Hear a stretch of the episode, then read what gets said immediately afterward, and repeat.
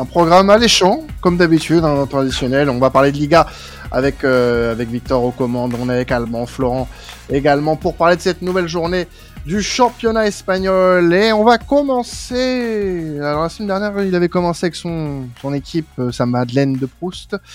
Là, il va commencer avec l'ennemi, le Barça. Euh, et on va parler surtout de Xavi, de Xavi et puis bah, de la de la place qu'occupe le Barça de Xavi actuellement en Espagne. Ouais, bah écoute, oui, j'avais envie de, de, commencer par le FC Barcelone. On est équitable ici euh, à, temps, additionnel. Euh, Real Madrid la dernière fois, FC Barcelone cette semaine. Et j'ai des choses à dire sur le FC Barcelone et sur, bien sûr, euh, Xavi et, euh, et, la place. J'avais un peu envie de remettre en cause la place de, du FC Barcelone en Espagne parce que oui, leader de Liga, mais éliminé en Coupe du Roi, qui, ils ont quand même remporté la Super Coupe d'Espagne et ils sont euh, éliminés dès les phases de poule en Ligue des Champions, mais ça c'est un détail, on va pas remuer le couteau dans la plaie euh, du côté du FC Barcelone. Mais donc j'avais un peu envie voilà, de, discuter, de, de, se faire un état des lieux et revenir un peu sur les tactiques, euh, parce qu'il y a un rétafé FC Barcelone ce week-end, j'avais un peu voilà, envie de revenir sur Xavi, ses principes de jeu, les tactiques qu'il qui met en place et faire un petit point euh, sur, sur cette équipe. Donc c'est une équipe qui a connu quand même beaucoup de blessures euh, et c'est pour ça que j'ai quand même envie de saluer le, travail de Xavi qui fait de son équipe actuellement leader, leader de Liga, qui a créé et qui a surtout redonné une identité, pas forcément dans le jeu, mais plutôt une identité de, gagnant au FC Barcelone. Euh, ça a remporté trois classicos sur 5. C'est allé, nous, allé, euh, allé nous chercher la Super Coupe d'Espagne. Ça va sans aucun doute aller nous chercher la Liga en fin de saison. Et je trouve que c'est à saluer parce que dans une équipe qui est en reconstruction, euh, un peu à l'année 1 ou 2 d'un nouveau projet, et bah c'est, ça les, les, bases les plus solides, c'est de réapprendre à gagner. Alors je vais pour un peu euh, pimenter mon plat, je vais vous donner quelques statistiques et surtout quelques, quelques astuces tactiques qu'utilise Xavi. Euh, donc, le FC Barcelone est l'une des équipes les plus efficaces à la récupération dans la moitié de terrain adverse. Euh, c'est une équipe qui effectue un pressing très haut. Alors, la semaine dernière, on avait dit que le FC Barcelone était une équipe au positionnement assez bas, tout comme le Real Madrid, oui, mais par contre, contrairement au Real, eux, ils essayent vraiment d'aller chercher leurs adversaires dans le camp adverse, ce qui fait qu'on retrouve un peu chez Xavi euh, de cette identité FC Barcelone des grandes, des grandes années euh, Pep Guardiola. Il y a aussi quelque chose qui est assez intéressant, c'est que oui, il privilégie des circuits de passe courts, mais également il s'appuie sur un jeu assez vertical, euh, notamment un axe Ter Stegen-Lewandowski. On connaît la qualité de jeu au pied de Marc-André Ter Stegen et Xavi l'utilise plutôt bien parce que on a souvent voilà Ter Stegen qui cherche à toucher Lewandowski, Lewandowski en remise à ses ailiers ou alors à ses milieux de terrain qui sont euh, De Jong, Pedri lorsqu'il n'est pas blessé mais qui sont assez hauts sur le terrain, ce qui crée rapidement, euh, ce qui amène rapidement pardon le danger dans la dans la zone adverse. Donc un jeu de possession mais tout de même avec une verticalité plus qu'efficace. Euh, moi, ça, reste un football qui me parle sur ces, sur, dans, dans, certains domaines. Il y a vraiment cette volonté de récupérer le ballon très haut, et surtout, si vous faites attention, euh, ce qui est assez atypique, c'est qu'il y a énormément de courses sans ballon vers l'avant. Il y a cette, vraiment cette dimension de récupérer rapidement le ballon, mais il y a un peu ce marquage individuel, c'est-à-dire que vous allez avoir Lewandowski qui va sortir sur le gardien, Rafinha, Gavi ou Pedri en, en euh, qui vont resserrer sur les, sur les centraux, les deux milieux de terrain qui vont eux s'élargir pour prendre les latéraux. C'est vraiment impressionnant euh, sur certaines séquences. Et, euh, et c'est intéressant et c'est tout à mettre à l'honneur de Xavi qui a remarqué que sa tactique en plus de ça était très exigeante et il a conscience de certaines faiblesses de son équipe. Et donc, qu'est-ce qu'il fait? Bah, Ça revient un peu à ce qu'on a dit la semaine dernière, un peu la critique du football espagnol, mais en même temps, euh, euh, lorsqu'on joue au football et quand il s'agit de gagner, tous les moyens sont bons. Et ben lui, Xavi, il a cette faculté et cette demande particulière de donner énormément de densité dans l'axe à son équipe. Notamment, on peut noter le choix de titulariser Gavi au poste d'ailier gauche pour qu'en réalité, ça soit un quatrième milieu de terrain un central lors de la perte du ballon, ce qui vraiment lui permet de s'assurer euh, une grosse, grosse récupération au centre du terrain. C'est une des équipes qui effectue le plus de tacles dans le premier tiers adverse, donc vraiment dans cette, dans cette notion d'aller récupérer la balle très haut sur le terrain, euh, c'est une statistique qui appuie euh, encore ce propos bien sûr, il s'appuie sur des individualités très fortes, des défenseurs très rapides, très forts en un contre un comme Arojo, comme Jules Koundé, même Christensen ou autres. Et comme je l'ai déjà dit à maintes et maintes reprises dans ce podcast, la force première du FC Barcelone cette année, c'est son côté efficace dans les deux surfaces de réparation. Donc vous l'aurez compris, c'est pas non plus le grand Barça. Xavi, il a des limites, un peu tactique, un peu même mental, son groupe aussi, mais il a au moins réappris à son équipe comment gagner. Et ça, bah, dans une équipe qui, qui est dans un nouveau cycle, c'est la base de tout. Moi, je pense que tu as tout bien résumé en soi. Et euh, je trouve que de toute façon, cette équipe, elle partait tellement loin, enfin ce club repartait tellement de loin, que déjà, ne serait-ce que regagner le, championnat, ce qui n'est pas une tâche non plus euh, euh, très facile, va permettre au Barça de pouvoir progresser, aller de l'avant et bah, pourquoi pas de redevenir compétitif sur sur la scène européenne parce que là, ces dernières saisons, bah, c'était très compliqué, se faire sortir deux fois d'affilée, notamment en phase de poule de, Ligue des Champions, euh, et te faire sortir très rapidement en Ligue Europa, euh, c'est pas très glorieux quand tu t'appelles le FC Barcelone. Et ce qui est important, c'est que ça se fait progressivement avec Xavi, et que bah, cette culture de la gagne, elle est en train d'être, euh, on va dire, entre guillemets, réinculquée, euh, mais à petite dose. Et là, eh ben, on va commencer à avoir une bonne, une bonne petite dose avec euh, si tout va bien pour le Barça jusqu'en fin de saison avec ce titre. Et, euh, et c'est, fort possible. Après, surveillons le Real Madrid quand même, même si j'ai dit il y a quelques semaines que j'y croyais pas du tout. Euh, ils sont en train de bien revenir, les salopards. Et tout pour me faire mentir, de toute façon, dans cette émission, c'est terrible. Mais euh, disons que la saison en championnat du, du, FC Barcelone est assez convaincante et euh, ça donne envie en fait de, d'en voir plus et de voir euh, comment va évoluer cette équipe au fur et à mesure et euh, comment elle va faire face à l'adversité euh, euh, lors de, par exemple, de la prochaine saison, des équipes un peu émergentes de cette Liga. Donc c'est assez intéressant et moi je suis je tire mon chapeau à Xavi qui a récupéré une épave et qui est en train de bien la retaper. Ouais. Et je, vais compléter tes propos, Quentin, c'est que oui, pourquoi le Barça n'est pas encore assez compétitif sur toutes les compétitions, c'est aussi parce que l'effectif est extrêmement limité. Aujourd'hui, euh, tu perds euh, un De Jong et un Pedri et t'as personne pour les remplacer, d'où les difficultés de Barcelone. Et c'est à cause de ces limites principalement que Barcelone n'arrive pas à, à, passer le cap des coupes. Euh, il y a aussi de coup, bah, tu l'as très bien dit Victor, hein, de toute façon, le système Xavi qui marque, qui marche très bien. un championnat, la meilleure équipe d'équipe avec le meilleur système gagnera le championnat, l'équipe avec les meilleures individualités, gagnera la coupe. Et je pense qu'aujourd'hui, le système de Xavi est peut-être pas le meilleur, mais c'est le plus efficace, c'est le plus adapté aux joueurs. Il y a beaucoup de choses euh, qui sont à revoir. Moi, j'ai quand même beaucoup de doutes en fait sur la reconstruction du Barça. Aller chercher un Lewandowski qui me paraît quand même extrêmement limité et qui va être, à mon avis, dès la saison prochaine, un point limitant pour euh, l'attaque du FC Barcelone et puis l'organisation offensive.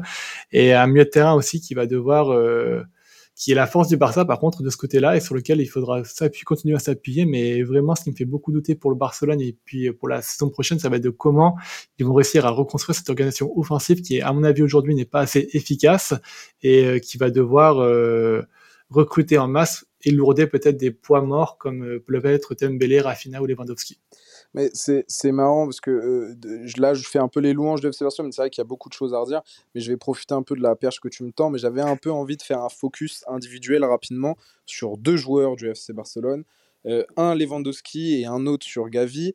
Pourquoi sur Lewandowski? Parce que j'entends ce que tu dis, mais moi, par exemple, ça fait un petit moment qu'il se fait vraiment tirer dessus. et c'est vrai, lui-même l'a donné une interview tout récemment, hier ou, aujourd'hui, je ne sais plus, où il a avoué que depuis la Coupe du Monde, il est vraiment dans le dur. qu'il ressent bien que qu'il est moins en forme. Il précise aussi que tout comme toute l'équipe, hein, mais que lui est aussi empathique. Que voilà, c'est sa saison d'adaptation, qui s'attend à être encore meilleur l'année prochaine, etc. Mais moi, à chaque fois que je vois jouer le FC Barcelone, déjà, je vois les lacunes et je trouve que Lewandowski essaye tout de même de, combler et de sortir de son registre de, simple buteur. Alors déjà au Bayern de Munich, il avait, il avait montré que ce n'était pas qu'un simple joueur de surface, hein. c'est un joueur qui peut mm. euh, participer au jeu. Par contre, c'est pas non plus un as du, jeu, euh, du jeu de dos, euh, donc du jeu de remise ou autre. C'est pas une référence. Il a un peu de mal. je parlais de Lax, Ter Stegen et Lewandowski tout à l'heure. il est bon sur une remise un peu en une touche, mais lorsqu'il s'agit de garder le ballon, il a des moments de flottement, des moments de difficulté, mais tout de même, cette saison, c'est 36 matchs, 27 buts, 7 passes décisives. Alors oui, il n'a pas vraiment marqué dans les matchs très importants, mais sur le run de début de saison qui permet au FC Barcelone de tenir un Real Madrid qui était dans une forme extraordinaire, et bah c'est lui qui tenait un peu cette équipe. Et surtout, moi, ce que je trouve très intéressant, c'est que, donc, vous l'aurez compris, c'est une équipe qui presse très haut.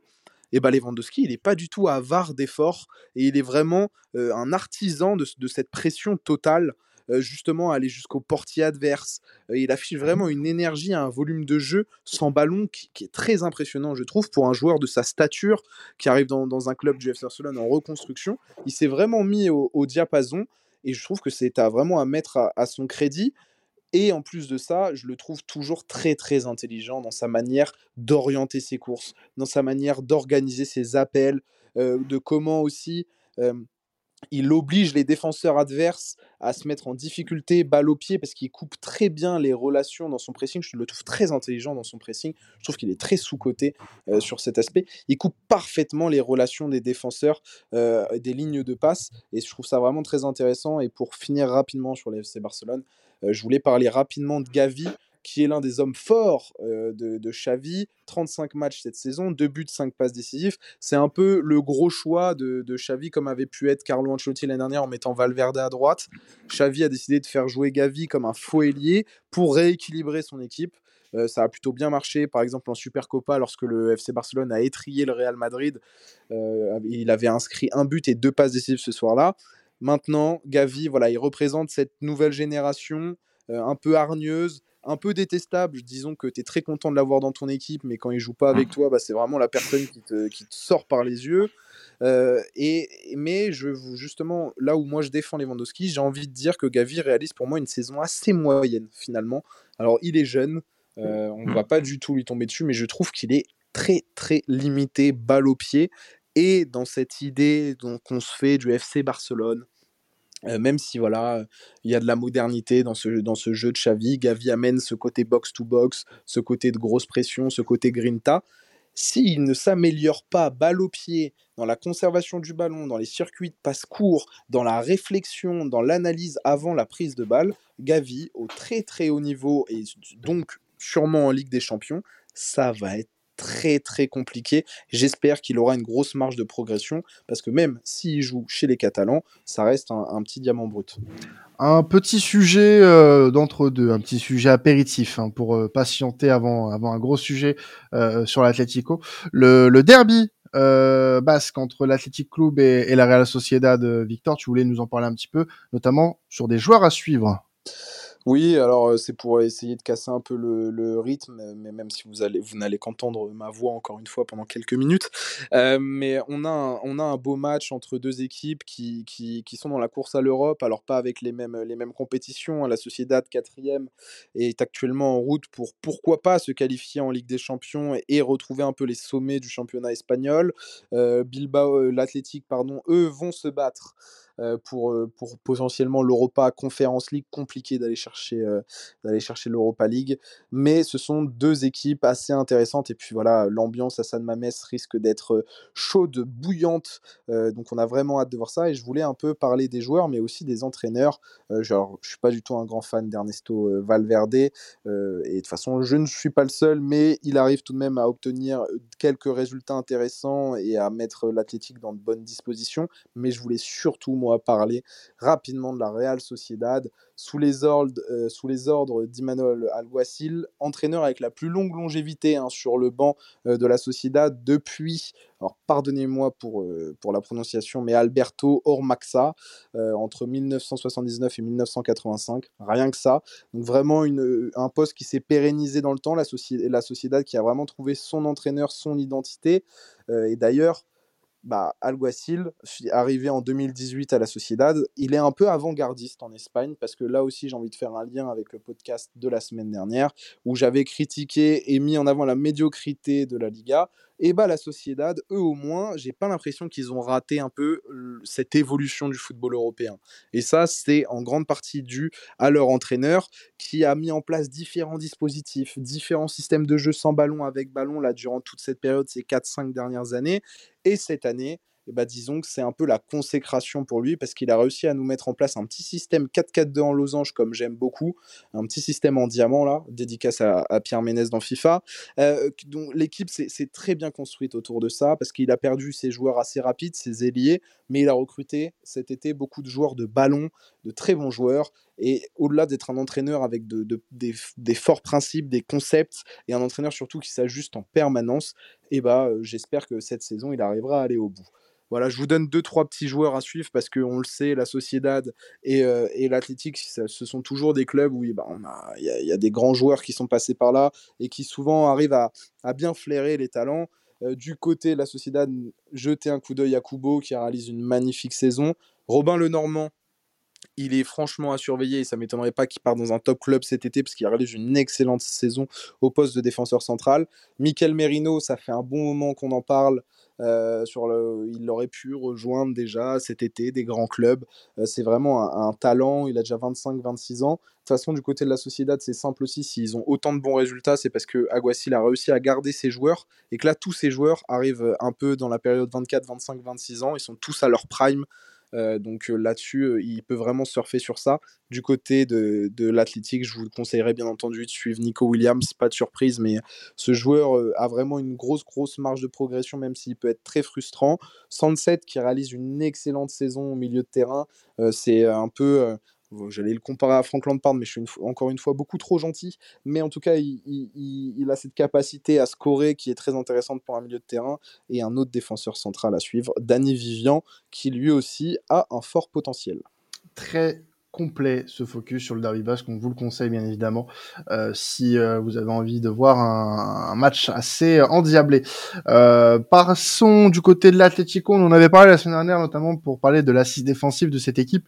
Euh, on va parler désormais bah, de ce qui pourrait concrètement manquer à cette équipe bah, pouvoir se mêler à la course au titre. Hein. On rappelle que euh, L'Atlético a deux points de retard sur le sur le Real Madrid actuellement, euh, deuxième et puis bah 15 euh, sur le FC Barcelone à 11 journées de la fin. Qui nous laisse un petit peu sur notre fin, c'est que bah, le, début de saison de l'Atlético a été plutôt mauvais et que du coup ils se sont fait distancer. Mais concrètement, c'est la question à laquelle on va essayer de, de répondre hein, aujourd'hui. Qu'est-ce qui manque à l'Atlético de, de, de, Madrid aujourd'hui pour espérer le titre, donc au moins l'année prochaine? C'est ça, c'est un peu l'objectif. Euh, la semaine dernière, j'avais mis en avant euh, bah, comme même mes collègues l'avaient fait avant moi, mais euh, la, la, rédemption un peu de l'Atlético cette saison, et surtout moi, j'avais insisté la semaine dernière sur la force du banc de touche et sur la, la gestion de Simeone avec ses remplaçants qui est excellente. Là, cette semaine, j'avais un peu envie d'amener le débat euh, sur ce qui manque concrètement à l'Atlético pour jouer le titre, mais plutôt dès l'année prochaine, parce que cette saison, bien sûr, ça va être très compliqué. Mais ils sont revenus sur le Real Madrid, ils ont la capacité de potentiellement finir dauphin de cette Liga 2022-2023. Qu'est-ce qui manque concrètement? Et j'avais envie de plutôt amener le débat sur l'effectif, sur les joueurs. Euh, vous l'aurez compris, c'est un peu le fil rouge de mon podcast, c'est parler un peu des joueurs du championnat espagnol euh, euh, cette semaine. Là, c'est voilà, j'en ai déjà parlé la semaine dernière, il y a un effectif pléthorique. D'accord. Mais est-ce qu'il y a vraiment des joueurs d'assez grande qualité pour pouvoir revenir un peu à l'Atlético de 2020, euh, de 2021, pardon, l'Atlético de, euh, de 2014, celui qui va chercher des, grosses performances en Liga, le titre, qui va chercher des grosses performances en Ligue des Champions. Ils ont un effectif plus que complet. Dernière, j'en ai, enfin la semaine dernière, pardon, j'en ai même parlé comme peut-être l'effectif le plus complet d'Espagne. mais est-ce que vraiment en termes de qualité, est-ce que c'est vraiment présent? Et surtout, l'autre débat sur lequel je voulais vous lancer, messieurs, parce que là, je vous laisse la parole.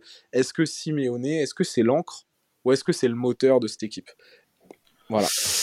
Euh, bonne question pour Simeone. Est-ce que ça a été un, débat qu'on a eu tout au long de la saison, euh, quand, surtout quand ça allait pas bien en fait du côté de l'Atlético? Et euh, on a l'impression au final que cette équipe ne peut pas faire sans. C'est que que, que c'est un invariant, que c'est que ça ne ça ne changera pas euh, tant que les objectifs entre guillemets en championnat seront remplis et que tu te qualifieras pour la Ligue des Champions, euh, qu'il n'y aura pas de d'accident industriel, rien ne va changer.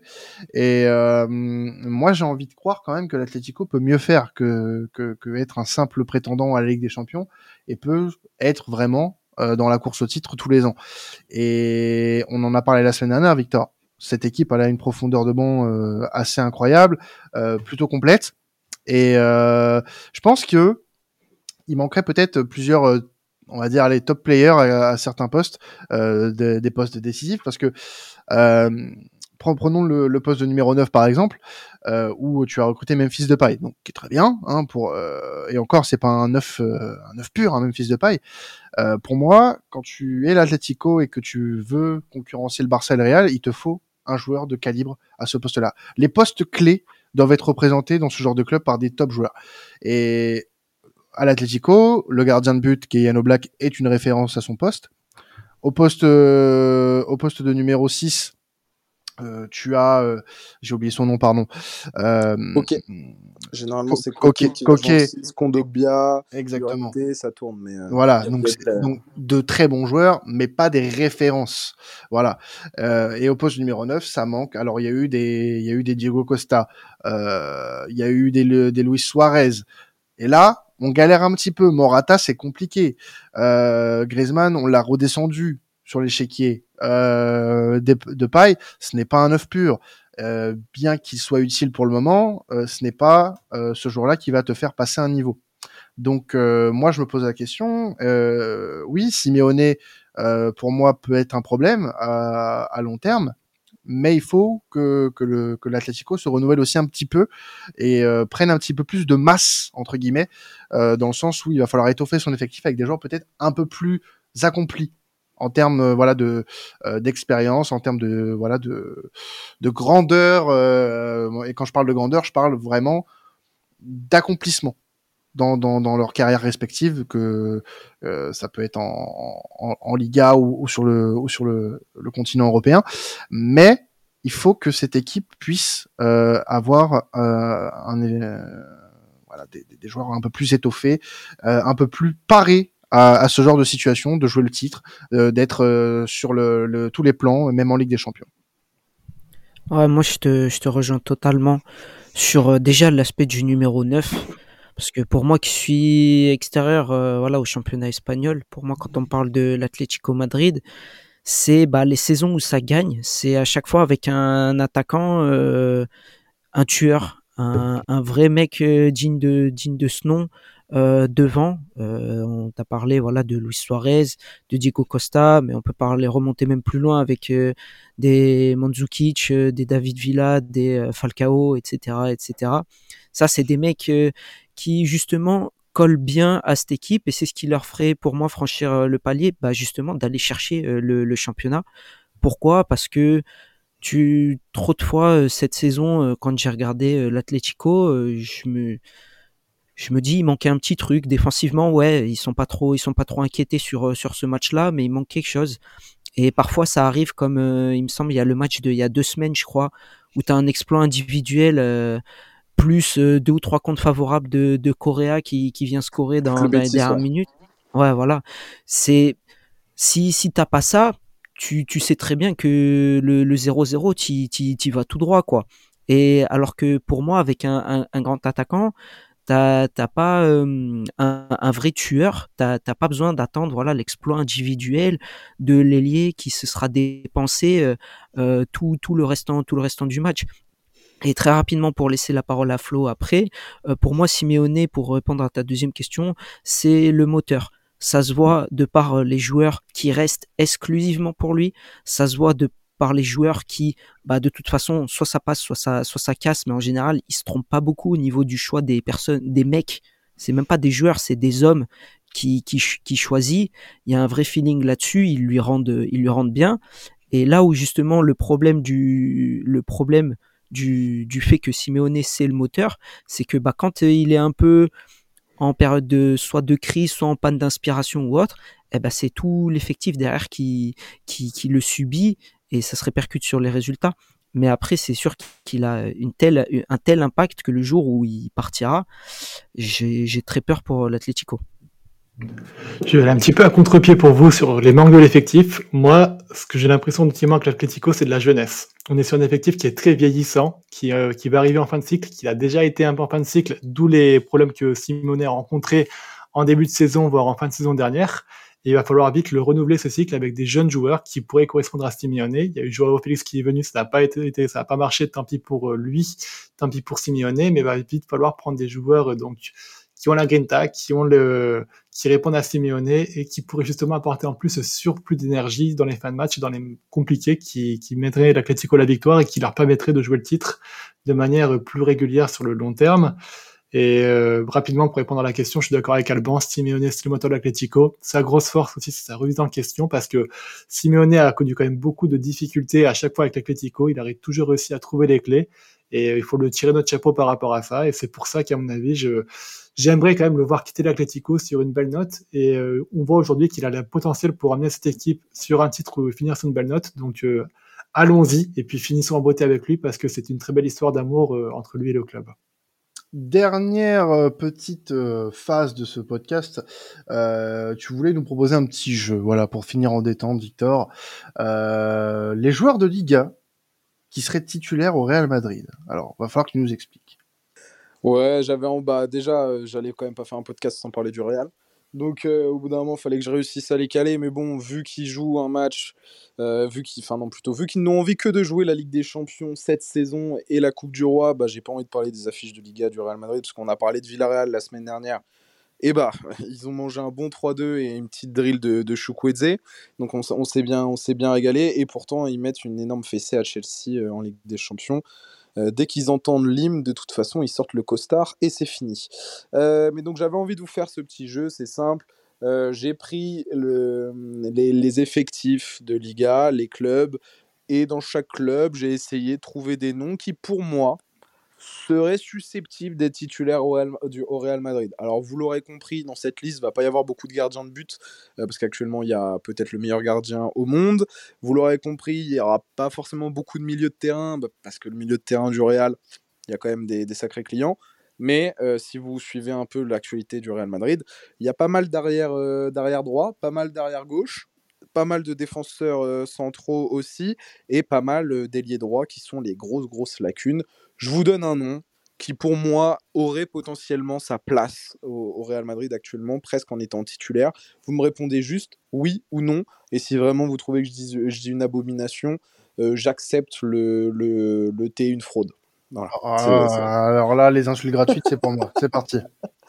Alors, je vous donne, déjà, j'ai trouvé au FC Barcelone, pour moi, il y a actuellement trois joueurs, et allez, un quatrième s'il est en forme, qui peut être titulaire au Real Madrid. Euh, je vais vous donner le premier. Pour moi, Pedri peut être titulaire au Real Madrid. Oui. Non. Euh, ça dépend. Ouais, je dirais non. Ok, une petite justification rapide parce que ça m'intrigue quand même. Très fourni le milieu de terrain du Real. Ah, mais tu peux peut-être le faire jouer avec un milieu en diamant et tout. Hein. Ouais, mais après ça, après ça dépend parce que si tu vises la saison prochaine, par exemple, admettons, euh, que ça dépendra de l'entraîneur, etc. Si tu vises cette saison, Ancelotti, euh, je sais pas s'il joue souvent à 4 hein, au milieu. Non, non, ça c'est clair. Mais est-ce qu'il ah. a le niveau? C'est juste question comme ça. Il a le niveau par contre. oui. ah oui, oui, oui, oui. il a le niveau, oui. oui. Mais pas titulaire actuellement avec l'effectif et tout. Ça s'entend. Euh, Alejandro Balde Non. Non. Ah, pour moi, c'est un grand hein. Ferland Mendy, tout ça là. Euh. oui, mais voilà, voilà, c'est pas parce que Ferland Mendy est titulaire. Euh, oui, mais Kamavinga. Kamavinga est meilleur que Balde pour moi. Non, mais, non, mais laissez-le moi en 6, s'il vous plaît. Euh, moi, je te dirais oui. Moi. Ouais, moi je suis d'accord avec toi. Hein. Pour moi, moi je le ramène dans mon club, je suis très heureux. Hein. Après, c'est du, du point de vue offensif où moi il me plaît bien. Défensivement, c'est vrai que il y a, y, a, y a quelque chose, il y a quelque chose à, à voir. Mais euh, après, il est jeune, donc il a une bonne marge de progression aussi. On est d'accord. Il y en a un où normalement ça devrait être unanime. Arojo. Oui. Moi je dirais, je dirais oui aussi, mais. Oui, oui, oui, oui. C'est le meilleur défenseur de Liga avec mmh. Militao. Hein. Donc si moi tu mets une charnière centrale Militao à Roro, attention, on va passer des, sales week-ends. Hein. Ouais, ouais. Et, le, et le dernier avec un petit astérix, bien sûr, mais parce qu'on n'a pas, pas vraiment délié droit au Real Madrid, euh, Ousmane Dembélé. Non. Non. Ah, non. Flo. Une hasardise, donc non. franchement, franchement, c'est exactement ce que ce dont je pensais. Vraiment. Il n'a pas, il a pas la mentalité ni le calibre pour être euh, au Real Madrid. Il n'a pas, il a pas le sérieux nécessaire. C'est ça. Voilà. Écoutez, je suis entièrement d'accord avec vous, ça fait plaisir. Je l'avais mis au cas où euh, pour qu'il y ait un petit débat. Je passe à l'Atlético Madrid rapidement. Griezmann. Oui. Oui, allez, quand même. Oui. Et c'est même pas du chauvinisme. C'est pour moi, euh, euh, tu, tu, tu, fais l'après Kroos ou Modric, euh, maintenant qu'il joue un peu plus reculé, il rentre dans cet effectif euh, le... facilement. Ouais, c'est dans, c'est dans cet esprit-là, en fait. C'est si t'anticipes euh, voilà, le départ de Kroos, Modric, mais à, à l'instant T, pour moi, il, ce serait non. Mais effectivement, si t'anticipes ces départs-là, oui, il a totalement sa place. Bien sûr, je précise, hein, pour nos auditeurs, c'est du football fiction. Hein. Le but n'est pas d'acheter Antoine Et... Griezmann hein, mmh. ou d'acheter euh, Pedro. On n'est pas sur FM, les gars. Voilà, j'avais euh, un petit dernier de l'Atletico, parce que c'est un ancien de la maison, Marcos Llorente. Non. Non. Ouais, non plus. Moi, je dirais non aussi. Allez, le, retour, le retour des ex, ça n'a jamais fait un programme. Voilà, Et Molina, Molina en arrière droit, euh, tu prends pas? Voilà, j'allais, j'allais, j'allais, euh, je l'avais aussi avec une Astérix. Molina en arrière droit, non, parce que je veux un, un, joueur de plus grand calibre. Mais par contre, il a sa place pour être titulaire actuellement, ou en tout cas à être dans le, dans le débat avec Carvaral, qui lui aussi, de toute façon, dès qu'il n'entend pas l'hymne de la Ligue des Champions, ça devient un peintre, en tout cas sur les deux dernières saisons. Donc, euh, donc c'est un peu compliqué. Mais oui, Molina, il y a, y a, une discussion. Au niveau de la Sociedad, euh, est-ce que Kubo pourrait prétendre, lui qui avait été prêté, fut un temps, qui a peut-être toujours une option de rachat d'ailleurs? Pas titulaire, mais euh, dans l'effectif, oui. Pas titulaire non plus, ouais.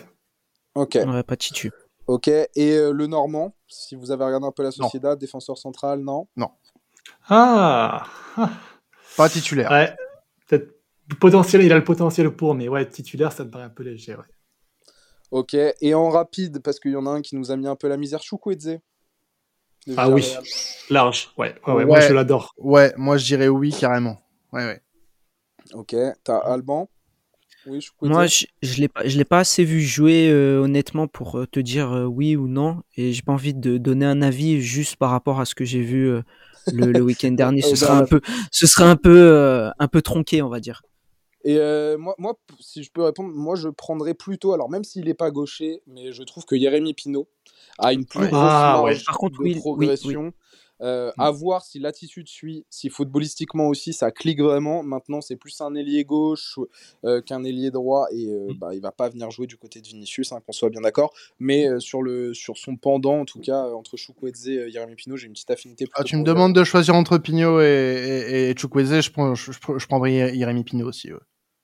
ouais, honnêtement. Il a plus de QI football. Ouais, plus de QI football et plus de, pour moi, de potentiel concrètement, ouais. Voilà. Bon bah écoutez, on va se quitter là-dessus sur ce très beau jeu. Hein. Merci à toi Victor. Ça change un peu de finir en, en voilà en petite légèreté. Hein, on apprécie.